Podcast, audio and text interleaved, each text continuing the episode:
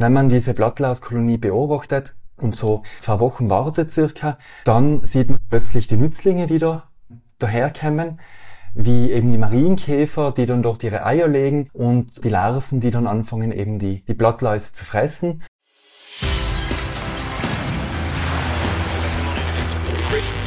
Gut zu wissen, der Erklärpodcast der Tiroler Tageszeitung.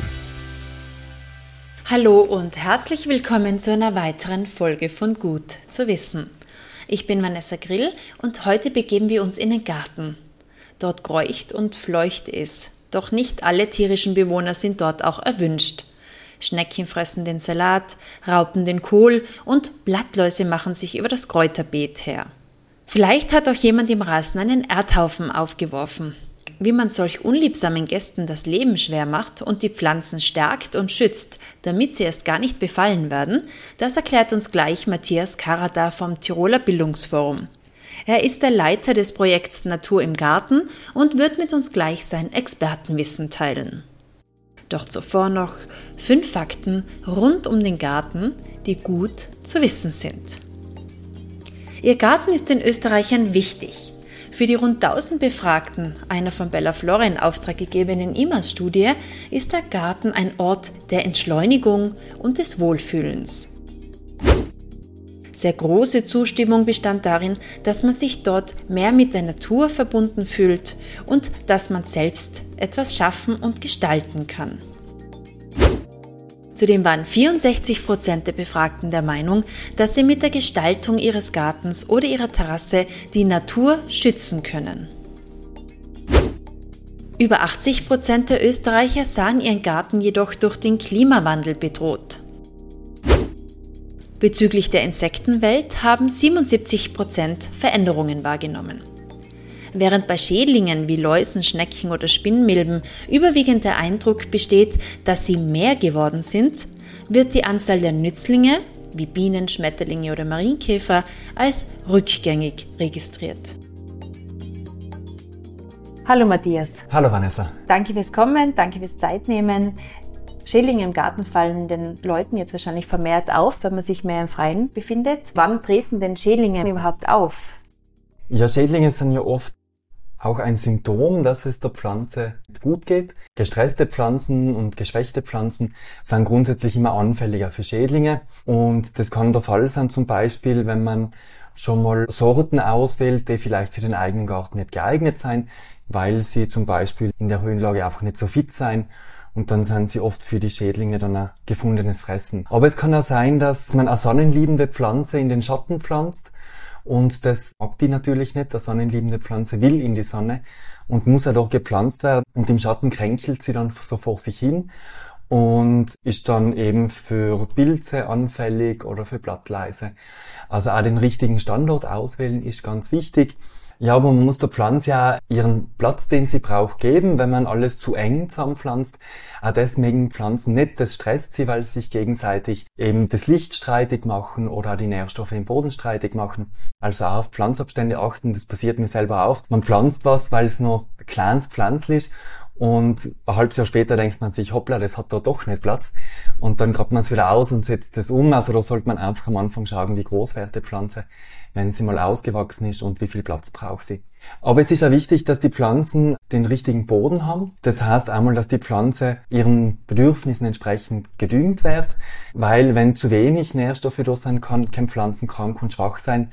Aber auch überdüngte Pflanzen sind sehr schädlingsanfällig. Und wenn man so jährlich so einen halben Misthaufen im Gemüsebeet vergräbt, dann kann das einfach ein Hauptgrund sein, warum dann die Schädlinge kommen und die Gemüseernte dann zusammenfressen. Wenn mir auffällt, dass eine Pflanze immer wieder befallen ist, dann sollte man einen Gärtner holen oder einen Experten holen. Genau, oder einfach mal probieren, wächst diese Pflanze vielleicht an einem anderen Standort im Garten besser. Oder man kann natürlich dann auch andere Mittel sozusagen aufbauen, dass man die Pflanze zum Beispiel auch stärkt mit verschiedenen Kräuterauszügen. Schachtelhalmextrakt ist ja das, was viele kennen, was eben einfach in der Pflanze Abwehrmechanismus auslöst, wenn man den Extrakt auf die Blätter sprüht und die Pflanze dann einfach in ihrer Abwehr gestärkt wird.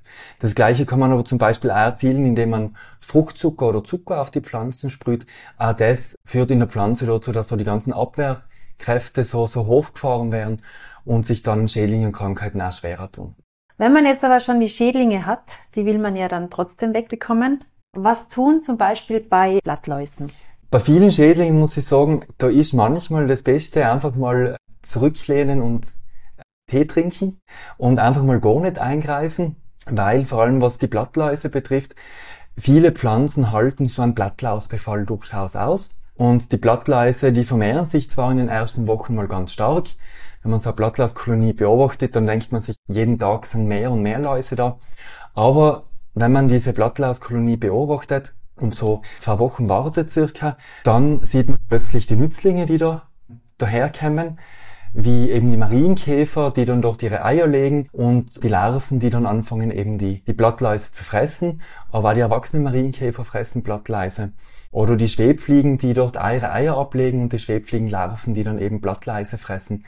Und dann ist eigentlich der Blattlaus Horror eigentlich nach zwei, drei Wochen wieder vorbei, weil diese ganzen Nützlinge eben diese Blattläuse zusammenfressen. Das kann man bei vielen Pflanzen machen. Aber die Angst ist doch oft sehr groß, dass die Blattläuse dann auf alle anderen Pflanzen im Garten auch übergehen. Genau, aber man muss sagen, Blattlaus ist ja nicht gleich Blattlaus. Es gibt ja in Mitteleuropa so um die 500 verschiedene Blattlausarten, die zum Teil aber auch sehr spezialisiert sind. Also nicht jede Blattlausart springt wahllos auf jede Pflanze, sondern zum Beispiel die Rosenblattlaus, die ist eben auf Rosengewächse spezialisiert und die Blattlaus, die man so auf dem Hola sitzen sieht, die springt auch nicht wahllos auf alle anderen Gartenpflanzen. Die ist eher nur an der Wegwarte drauf und an ein paar anderen Pflanzen, aber sonst eigentlich vor allem auf dem Hola. Also da muss man kaum stehen.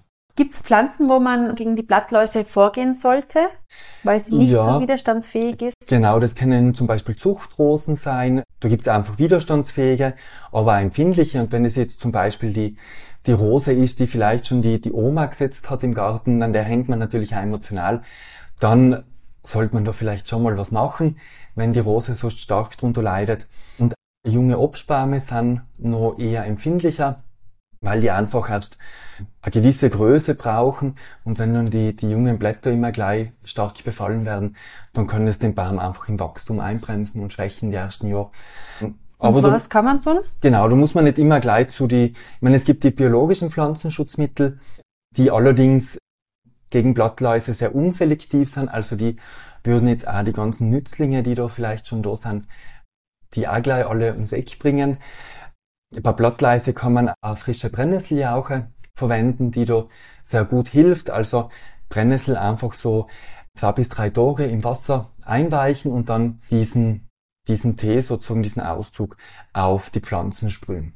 Das ist, hat da keine wirklichen Nebenwirkungen oder so oder, oder irgendwie, dass es unsere Gesundheit irgendwie gefährden könnte. Gängig ist, glaube ich, Schmierseife. Genau, Schmierseife ist auch ein biologisches Pflanzenschutzmittel. Allerdings wird es dann auch die Nützlinge gleich mit ums Eck bringen. Es, sie verätzt einfach alle weichhäutigen Insekten, zum Beispiel die Schwebfliegenlarve, die wäre dann auch gleich hinüber. Und die war ja eigentlich nützlich gegen Genau, und die war ja total nützlich. Mhm. Und es ist leider so, die Schädlinge vermehren sich ja meistens schneller als die Nützlinge. Also so ein Blattlaus, die hat ja über 20 Generationen im Jahr und ein Marienkäfer nur zwei.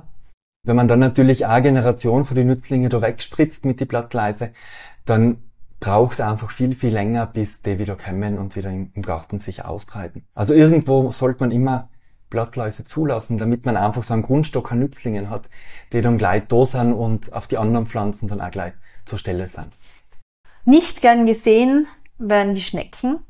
Genau, es war ja ein relativ feuchter Frühling und deswegen auch ja richtiger Schneckenfrühling. Das ist heuer sicher eines der Hauptthemen im Garten. Welche Schneckenart richtet denn mehr Schaden an? Sind es die Schnecken mit Haus oder die Nacktschnecken? Genau, grundsätzlich Schaden sind eigentlich gleich zwei Schnecken, die große Schäden anrichten. Das sind zwei Nacktschnecken. Das ist einmal der Ackerschnägel. Das sind diese so drei bis vier Zentimeter großen gräulichen mhm. Schnecken. Mhm. Und dann gibt's eben nur die, die ja bekannt ist sie als spanische Wegschnecke, die großen braun, wobei die ja eigentlich gar nicht aus Spanien oder aus der Iberischen Halbinsel Kim. Das war mal eine, ja, ein Fehler, den man mal vor Jahrzehnten schon gemacht hat. Und man ist eigentlich, vor zehn Jahren hat man sie mal probiert zu finden in Spanien und hat sie gar nicht gefunden. Also die spanische Wegschnecke ist eigentlich eine Mitteleuropäerin, und eigentlich als Kapuzinerschnecke in der Zwischenzeit ähm, ja in der Literatur oder so zu finden. Ja, und die zwei sind natürlich, die können einem schon ein bisschen in den Wahnsinn treiben. Die fressen dann Erdbeeren und Salat und alles, was man so gepflanzt hat, nieder, ja. Genau.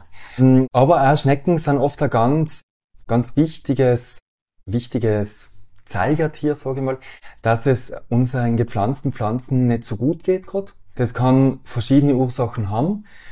Das kann sein, weil wenn wir Pflanzen aus der Gärtnerei holen, dann sind die Pflanzen in der Regel sehr verwöhnt. Also die stehen in der mhm. Gärtnerei, da geht kein Wind, da ist immer so angenehme Temperatur. Es ist ja nicht wahnsinnig starke Sonneneinstrahlung, weil natürlich das Gewächshaus, das Glashaus schon einiges an Sonnenstrahlung wegnimmt. Und dann setzen wir die Pflanzen im Garten eigentlich zwei Stunden später und dann trifft immer der Schlag manchmal. Und die Pflanze denkt sich dann, huh, plötzlich geht der Wind und es wird kalt und es scheint die Sonne voll und dann regnet es noch und, und stürmt und dann weiß die Pflanze mal überhaupt nicht mehr, was sie machen soll und bleibt mal im Wachsen stehen. Und die gestressten Pflanzen sind dann natürlich ein ganz leichtes Ziel für Schnecken, weil die einmal nicht weiter wachsen und dann werden sie einfach ratzeputz zusammengefressen. Deswegen ideal war, wenn man Pflanzen kauft, die mal eine Woche abhärten. Das heißt, dass man sie einfach mal im Garten irgendwo so im Halbschatten hinstellt, geschützt vor Schnecken, also irgendwo auf den Tisch oder auf die Terrasse, wo sie ein paar Stunden Sonne kriegen, wo sie sich mal an das Gartenklima, an das Raue gewöhnen können. Und wenn man sie dann pflanzt, dann sind sie schon mal wesentlich widerstandsfähiger mhm. und auch für die Schnecke nicht mehr so ein äh, gefundenes Fressen. Aber es kann auch sein, dass eben der Standort nicht passt für die Pflanze. Also auch da, wenn es eben Gemüsepflanzen sein oder einjährige Blumen, einfach mal schauen, einen anderen Standort im Garten wählen, schauen, ob die Pflanze dort nicht für die Schnecken gleich zusammengefressen wird und auf die Bodengesundheit achten. Das ist auch ganz wichtig. Das betrifft nicht nur Schnecken, sondern grundsätzlich, wenn man Schädlinge und Krankheiten, wenn man darüber redet.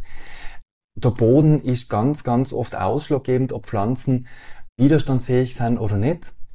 Das heißt, Böden einfach, die müssen lebendig sein. Das heißt, man soll sie mit Kompost düngen, nicht mit Kunstdünger, einfach organisch düngen, dass man den Boden auch schaut, möglichst zu schützen, also dass man ihn möglichst bedeckt, entweder mit lebenden Pflanzen oder mit Mulch, mit Rasenschnitt, dass einfach der Boden nicht so sehr austrocknet, dass er nicht verbrennt wird, aber wenn es dann mal regnet oder Starkregenereignis gibt, dass der Boden nicht so verschlemmt, sich dann so eine harte Kruste oben bildet, weil auch das sind Böden, die für Pflanzen oft schwierig sind, da gesund zu wachsen und da müssten wir eigentlich alle viel mehr Zeit investieren in die Bodenpflege und in den gesunden Boden. Und wenn es dann mit die Schnecken ja, wenn man das alles, genau, wenn man das alles macht und trotzdem noch nicht noch nichts wert, dann gibt es eigentlich eine Sache, die wirklich gut hilft und das ist einfach Schnecken absammeln. Also sich entweder Bretter auslegen, wo man sie dann untertags findet, oder sich eine gute Stirnlampe kaufen und dann nächtliche Spaziergänge durch den Garten machen und die Schnecken absammeln, ähm, weil sowohl das Schneckenkorn ist ja das es gibt. Es gibt ja biologische Schneckenkorn. Das fressen natürlich auch die, ähm, die unschuldigen Schnecken, mhm. also die Gehäuseschnecken, die das auch fressen, die in der Regel ja nicht wirklich viel fressen oder eben andere Sachen wie Algen. Und das wäre dann schon diese Tiere, weil Schnecken an sich sind ja sehr wertvoll auch für den Garten, weil sie einfach auch viel von dem toten Pflanzenmaterial zusammenfressen. Und ich finde so diese Gehäuseschnecken schauen ja ganz, ganz possierlich aus, wenn man ja, sie näher betrachtet. Dann kommen wir zu den nicht ganz so possierlichen Tierchen, zu den Käferlarven, mhm. wie Engerlinge zum Beispiel. Die sieht man auch nicht gern im Garten. Genau, Engerlinge sind diese weißen Käferlarven, oft mit braunen Kopfkapseln, die ja eigentlich viele Schädlinge leider drunter sein. Engerlinge sind eigentlich die Larven vom Mai- und Junikäfer, vom Gartenlaubkäfer, vom Rosenkäfer oder vom Dickmalrüssler. Wobei die Engerlinge vom Rosenkäfer, die sind eigentlich wieder unschuldig. Mhm. Das sind die Engerlinge, die man am Komposthaufen findet. Die fressen eigentlich Lei, so totes Pflanzenmaterial, das dort liegt. Also die kann man gefahrlos dort, dort lassen. Die findet man manchmal auch in die Hochbeete, weil dort so viel frisches organisches Material einfach drinnen ist, dass die dann dort auch fressen. Aber eben die anderen Engerlinge machen zum Teil recht große Schäden wenn man an die Mai- und Junikäfer denkt, die ja doch in gewissen Jahren sehr viel vorkommen und wo sowohl die erwachsenen Tiere, die oft die Bäume und Pflanzen kahl fressen, aber eben auch die Larven im Boden, die eben die Wurzeln alle anfressen und da dann eigentlich auch viel Schäden machen, eben dass Rasen einfach sich löst und abstirbt, eben in Kübelpflanzen auch, dass da viel Pflanzen zusammengefressen werden. Was kann man dagegen tun? Ja, bei den Engerlinge hängt es davon ab, welche es sein. Mhm. Beim Dickmaulrüssler, da gibt's Nematoden, die man kaufen kann. Nematoden, das sind so ganz kleine Fadenwürmer. Und es gibt da welche, die eben die ähm, Engerlinge vom Dickmaulrüssler befallen und die dann ähm, so zu umbringen. Die Nematoden sind aber so in der Handhabung ein bisschen ähm, kompliziert, sage ich mal, weil man kann sie nur im Frühling und im Herbst anwenden, wenn es eine gewisse Temperatur hat mhm. und gewisse Feuchte. Und man muss natürlich dann auch wissen, wo die Engerlinge vom Dickmalrüssler sein, damit sie wirken. Weil oft sieht man beim Dickmalrüssler ja nur an sich als Schädling, das erwachsene Tier, weil der Dickmalrüssler einfach gerne so dickfleischige Blätter anfrisst. Zum Beispiel Kirschlorbeer, ganz eine klassische Pflanze, wo der Dickmalrüssler eben ganz gerne so dekorative Löcher dann einfrisst. Ja, man kann den auch die Nacht abklauben, das ist aber ähm, sehr viel Arbeit und mhm. man wird dem Ganzen nicht Herr. Und ob man die Larven wirklich alle findet im Garten ist auch die Frage. Ich empfehle, wenn man eben mit Kirschlorbeer Probleme hat, vielleicht muss man einfach die Pflanze austauschen gegen was anderes, das einfach widerstandsfähiger ist. Wie weiß ich denn, welche Engelingart oder welche Käferlarve den Garten befallen hat oder wo die sind. Na, man kann mal schauen, wo gibt's Schäden an Pflanzen, also wo sterben Pflanzen einfach ab. Und wenn man sie aus dem Boden zieht, dann gehen sie leicht aus, weil keine Wurzeln mehr dran sein. Sonst muss man wirklich den Boden stellenweise einfach umgraben und schauen, sind da Engerlinge drinnen. Mhm. Und dann muss man identifizieren, ist das jetzt ein Dickmalrüssler oder nicht. Da haben wir auch bei uns auf der Homepage Broschüre zum ökologischen Pflanzenschutz. Die kann man sich kostenlos runterladen. Da sind ja die Unterscheidungsmerkmale alle drinnen. Und dann kann man mal selber schauen. Weil es kann natürlich auch Maikäferlarve sein, die die Pflanze dort zusammenfrisst. Und gegen die Maikäferlarve helfen diese Nematoden eben nimmer. Ja. Und dann wird man eigentlich umsonst viel Geld ausgeben. Und es wird nicht besser.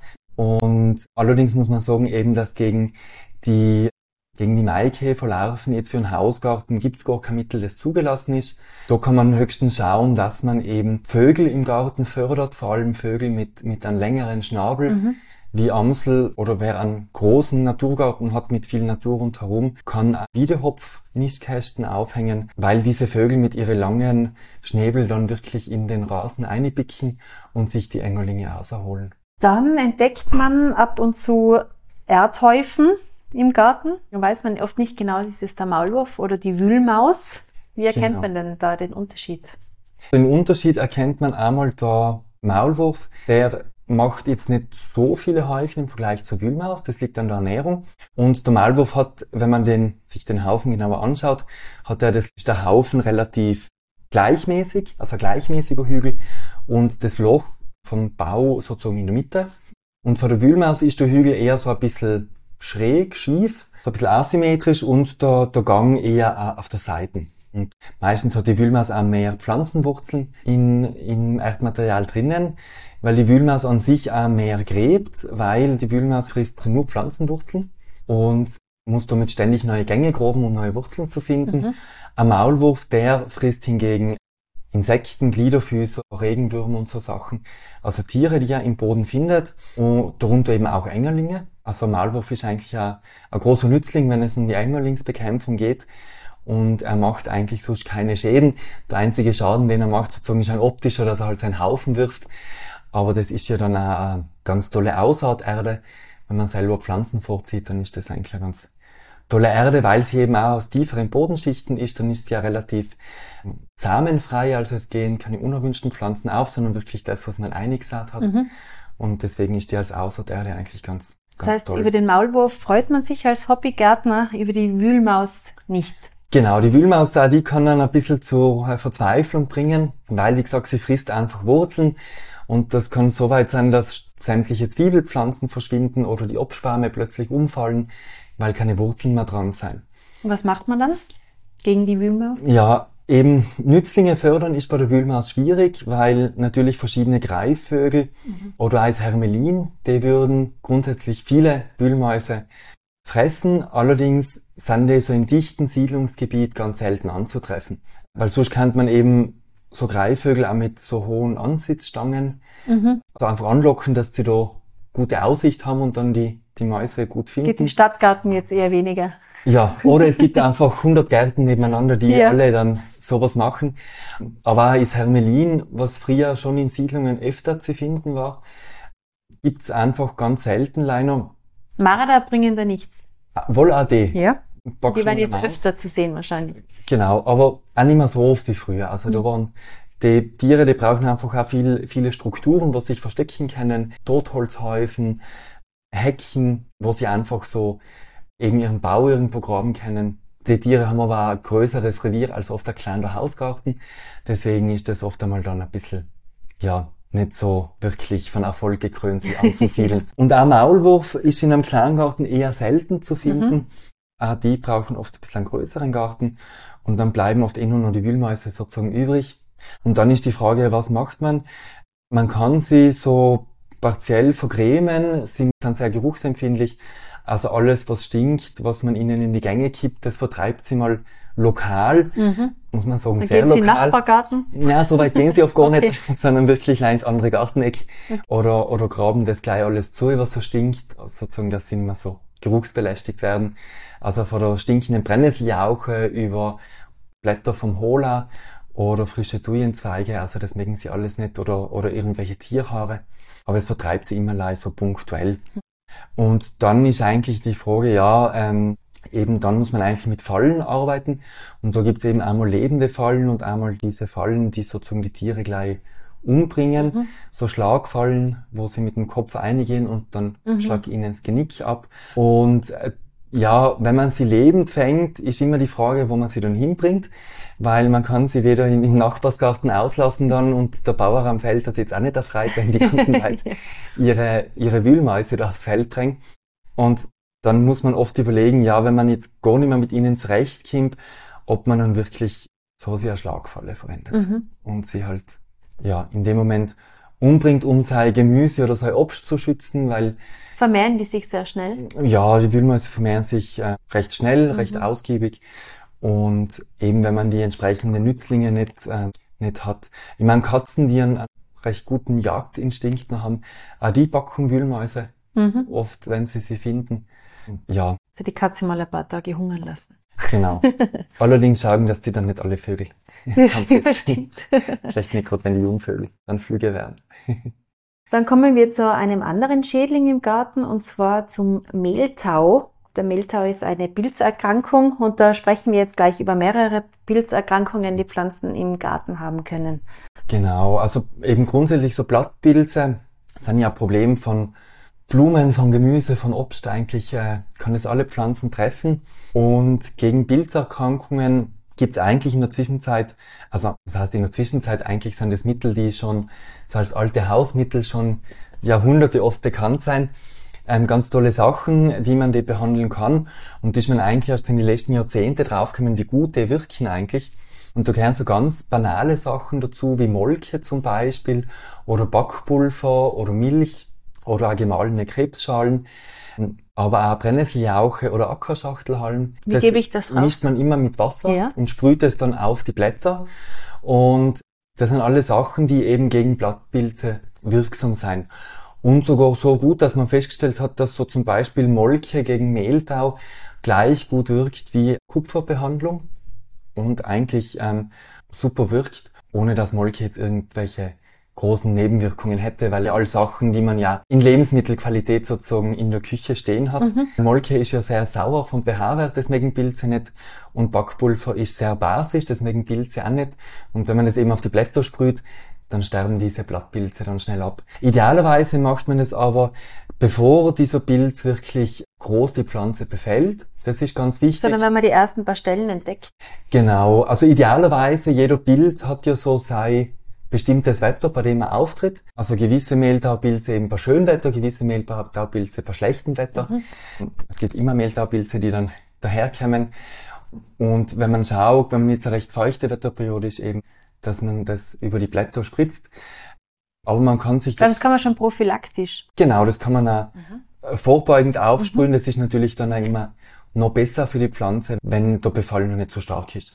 Weil wenn der Befall mit so Pilzerkrankungen mal sehr stark ist, dann muss man wirklich schauen, diese befallenen Pflanzenteile abzuschneiden und zu entfernen, dass die einfach die Pflanze nicht weiter befallen können und man dann die Pflanze eben mit diesen Sachen eben einsprüht. Eben Aquaschachtelhalmdorgurt, der wirkt nicht nur gegen verschiedene Pilzerkrankungen, sondern stärkt die Pflanze ja insgesamt und die Pflanze fährt so die Abwehrkräfte nach oben und, und ist dann einfach resistent. resistenter, genau.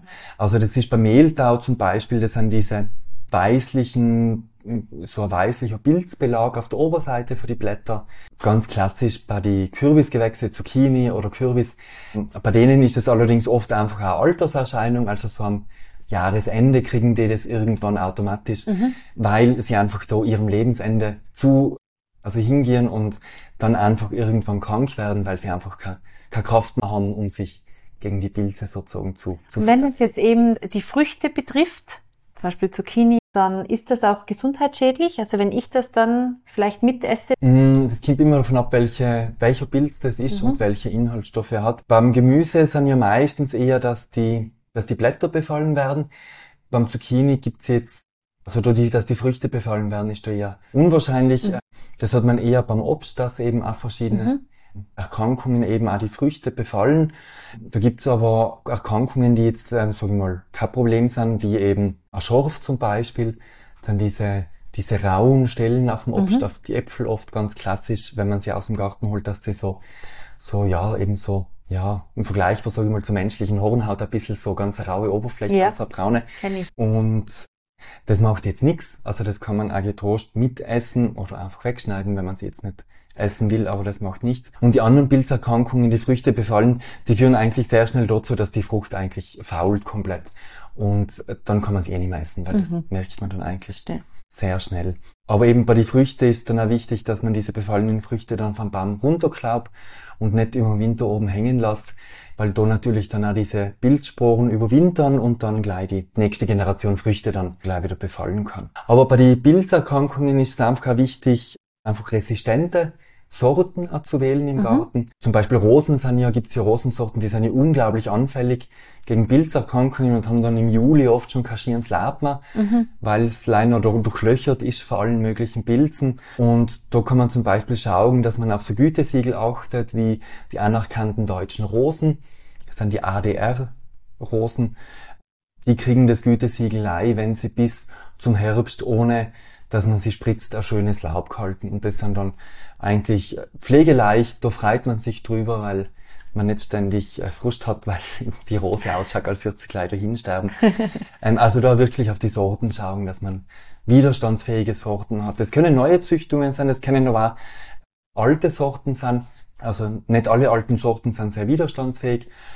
Es gibt auch einige neue Sorten, die da ganz gut funktionieren, auch bei dem Obst zum Beispiel gibt es auch ganz tolle neue Sorten, die mhm. da gute Resistenzen zeigen. Dann macht sich manchmal die weiße Fliege breit. Genau, die weiße Fliege, so ganz klassisch, hat man sie oft auf die Kohlgewächse. Vor allem so in der zweiten Sommerhälfte kommt sie oft. An sich macht sie jetzt nicht so wirklich Schäden an die Pflanzen. Das Einzige beim Grünkohl ist ein bisschen lästig, weil der Grünkohl ist ja so extrem gekrauste Blätter hat und sie dann halt in diesen ganzen tausend Stellen drinnen sitzt und man sie dann halt gerne mit isst, weil mhm. man sie einfach nicht so gut auserwascht. Das ist bei der weißen Fliege eigentlich das, die Hauptschwierigkeit, sagen also das Hauptproblem. Weil die Bekämpfung von ihr ist sehr schwierig, weil sobald man irgendwie bei der Pflanze so ein bisschen angeht, dann fliegt die in alle Himmelsrichtungen mhm. davon. Und sobald man wieder weg ist, fliegt sie dann wieder zur Pflanze hin. Aber da ist sie eigentlich eher, eben so beim Grünkohl, Balmkohl, da ist sie eher so ein bisschen lästig. Da kann man sich einfach mit einem Gemüseschutznetz behelfen, so ein feinmaschiges Netz, was man über die Pflanze drüber spannt, bevor man aber einen Befall hat. Das ist ganz wichtig, weil wenn sie mal drinnen ist, dann äh, hilft so ein Netz auch nicht, mhm. sondern das muss man natürlich vorbeugend drüber dienen, bevor die, der Schädling sozusagen. Wenn der Befall schon da ist, dann hilft nur mehr der Winter, oder? Oder gut abwaschen. Das heißt aber, wenn sie heuer da war, das muss dann nicht bedeuten, dass die im nächsten Jahr wieder an der gleichen Stelle im Beet ist, zum Beispiel. Nein. Die überwintert nicht. Nein, sie überwintert schon, aber sie hat ja Flügel, also sie ist mhm. ja sehr mobil im Garten. Also ob man jetzt seinen Grünkohl im nächsten Jahr 20 Meter daneben anbaut, da fliegt sie ganz leicht okay. hin. Es ist ja bei dir ganz viele so vermeintliche Schädlinge, dass sie ganz viele einfach schon sehr mobil sind. Viele haben Flügel und finden dann so oder so immer im Garten, also auch wenn sie jetzt im eigenen Garten nicht überwintern, ja. kommen sie vielleicht aus dem Nachbargarten dahergeflogen und äh, das ist ja, ja, also das ein bisschen, äh, sage ich mal, ein bisschen an Verlust hat man immer an, an Schädlingen.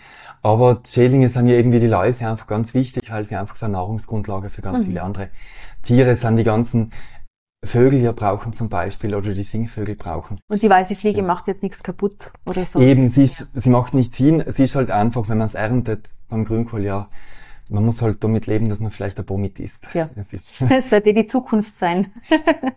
ja, und dann ist Gartengemüse ist ja nie, sag ich mal, ganz sauber. Also da ist genau. immer irgendwas mit, das, aber dafür schmeckt ja alles viel besser. Das ist so der Kompromiss. Nicht so gern isst man eventuell Raupen mit, so wie den Kohlweißling. Wie kann man denn da verhindern, dass er sich ausbreitet? Ja, Kohlweißling, das sind ja so zwei Schmetterlinge eigentlich, der große und kleine Kohlweißling. Die haben sich beide auf Kohlgewächse spezialisiert, wie der Name sagt, weil Kohlgewächse haben ja eigentlich so einen raffinierten Abwehrmechanismus entwickelt, nämlich diesen scharfen Sellenölglykoside, also das Scharfe im, im Kraut ja. oder in die Radieschen, das ist ja eigentlich so ein Fraßschutz. Das haben diese Pflanzen entwickelt, dass sie eben nicht gefressen werden. Und der Kohlweißling hat sich auf diesen Fraßschutz sozusagen spezialisiert und kann mit dem umgehen und ihn fressen. Und deswegen die Kohlweißlingsraupen fressen nichts anderes mehr außer Kohlpflanzen. Okay. Also die können gar nichts anderes fressen. Und die Schmetterlinge suchen auch gezielt die Kohlpflanzen und legen allein dort ihre Eier ab. Das ist dann eben schwierig, die fernzuhalten aus dem Garten, weil eben die Schmetterlinge, die sind sehr mobil. Die fliegen weite Strecken und finden das Kohlgewächs eigentlich immer. Wenn ich Kohl anbaue, muss ich mit dem Kohlweißling leben. Damit rechnen zumindest, ja. dass er kommt und da muss man schauen, was man macht. Auch da würden zum Beispiel wieder Gemüseschutznetze helfen, dass der Kohlweißling einfach nicht zum Kohl hinkommt und die Eier ablegen kann. Alternativ hilft das Raupen absammeln. Das geht nicht immer, weil manchmal so viele Raupen drauf sind, dass man sie gar nicht alle erwischt oder Raupen so in verschiedenen Entwicklungsstadien. Die großen erwischt man, die kleinen übersieht man und die fressen dann fröhlich weiter. Und deswegen das Abklauben so ein gewisse, gewisses Maß bringt's was. Was sonst hilft, ist einfach den Kohlweißling so geruchsmäßig ein bisschen in die Irre zu führen. Die meisten Insekten finden ja ihre, so ihre Zielpflanze über den Geruch. Sprich, man muss schauen, die Kohlgewächse irgendwie so vom Geruch her ein bisschen zu überdecken. Und da ist zum Beispiel die Tomatenpflanze eine gute Ablenkpflanze. Und am besten funktioniert das nicht, wenn man die Tomate daneben pflanzt, einfach nur, sondern wenn man aus die Geiztriebe, also aus die Seitentriebe, die man den Stangentomaten wegschneidet, die mal so einen Tag im Wasser einlegt und dann das Wasser, das den Geruch von der Tomate aufnimmt, von der Pflanze, dann über die Kohlgewächse gierst. Dann riecht das Kohlgewächs nach Tomate und der Schmetterling wird das ein bisschen Irre geführt. Das hilft allerdings nicht ewig, also das hilft bis zum nächsten Regen und sonst so zwei, drei Tage, dann muss man es wieder erneuern. Mhm. Aber das hilft schon mal und sonst einfach auch im Garten, im Gemüsebeet eine Mischkultur zu betreiben, also dass man nicht alle Kohlgewächse so auf einen Haufen pflanzt, sondern alle so ein bisschen verteilt im Garten, andere Sachen dazwischen pflanzt zum Beispiel Knollensellerie oder Stangensellerie ist auch was Gutes, um ein bisschen einen anderen Geruch noch mit einzubringen. Weil natürlich je mehr Kohlgewächse vom Haufen stehen, desto stärker riecht es und mhm. desto leichter finden das. Das lockt an. Das, genau, das ist ja. natürlich, je größer das Buffet sozusagen, desto mehr Schmetterlinge kommen. Und in der Mischkultur, dadurch, dass alle Pflanzen so durcheinander stehen, brauchen die Schmetterlinge, die Kohlweißlinge länger, bis sie ihr Kohlgewächs finden. Und bis dahin kommt vielleicht ein Vogel und frisst den Kohlweißling schon mal weg. Weil früher oder später findet das Kohlgewächs, aber wenn er so geruchsmäßig ein bisschen in die Irre geführt wird, dann braucht er einfach länger und dann kommt vielleicht ein Vogel und nimmt den mit. Deswegen auch wichtig im Garten einfach auch Vogelnistkästen aufhängen, weil Vögel sind einfach so die, die besten Schädlingsvertilger. Oder wer Hühner hat, dass man die einfach im, im zeitigen Frühling oder im, im Herbst, Winter so übers Gemüsebeet liegen lässt, weil die da einfach auch ganz viel Insekten wegfressen und natürlich auch solche, die die Schäden anrichten. Mhm. Also Vögel sind einfach ganz, ganz tolle Helfer. Ja, vielen Dank für die wertvollen Tipps. Ja, ich hoffe, ich habe ein bisschen was näher bringen können und ganz wichtig eben einmal beobachten, schauen, nicht immer gleich eingreifen und wichtig im Garten einfach den ganzen Nützlingen, die wir ja haben, einfach Lebensräume bieten, eben mit Steinhaufen, mit, mit Totholz und Reisighaufen, einfach mit Blumenbeeten, wichtig einmal was stehen lassen, wo sich einfach die Nützlinge zurückziehen können, wo sie mal sich entwickeln können, verpuppen können, einfach mal ungestört äh, sich entwickeln können. Das ist auch ganz wichtig, dann hat man auch schon mal wesentlich weniger Probleme mit so unliebsamen Gästen im Garten. Und hat viel zum Schauen. Genau, also ich finde ich find nichts spannender, wie so eine Blattlaskolonie beobachten ja. über Wochen und die ganzen Nützlinge dann zu beobachten und sozusagen diesen, eigentlich muss man sagen, diesen Mord und Totschlag dort zu, zu beobachten. Und, ja. Besser als Fernsehen. Genau. ja, vielen Dank. Gefällt euch unser Gut zu wissen Podcast? Dann teilt ihn, liked und bewertet ihn in eurer App. Das war Gut zu wissen, der Erklärpodcast der Tiroler Tageszeitung.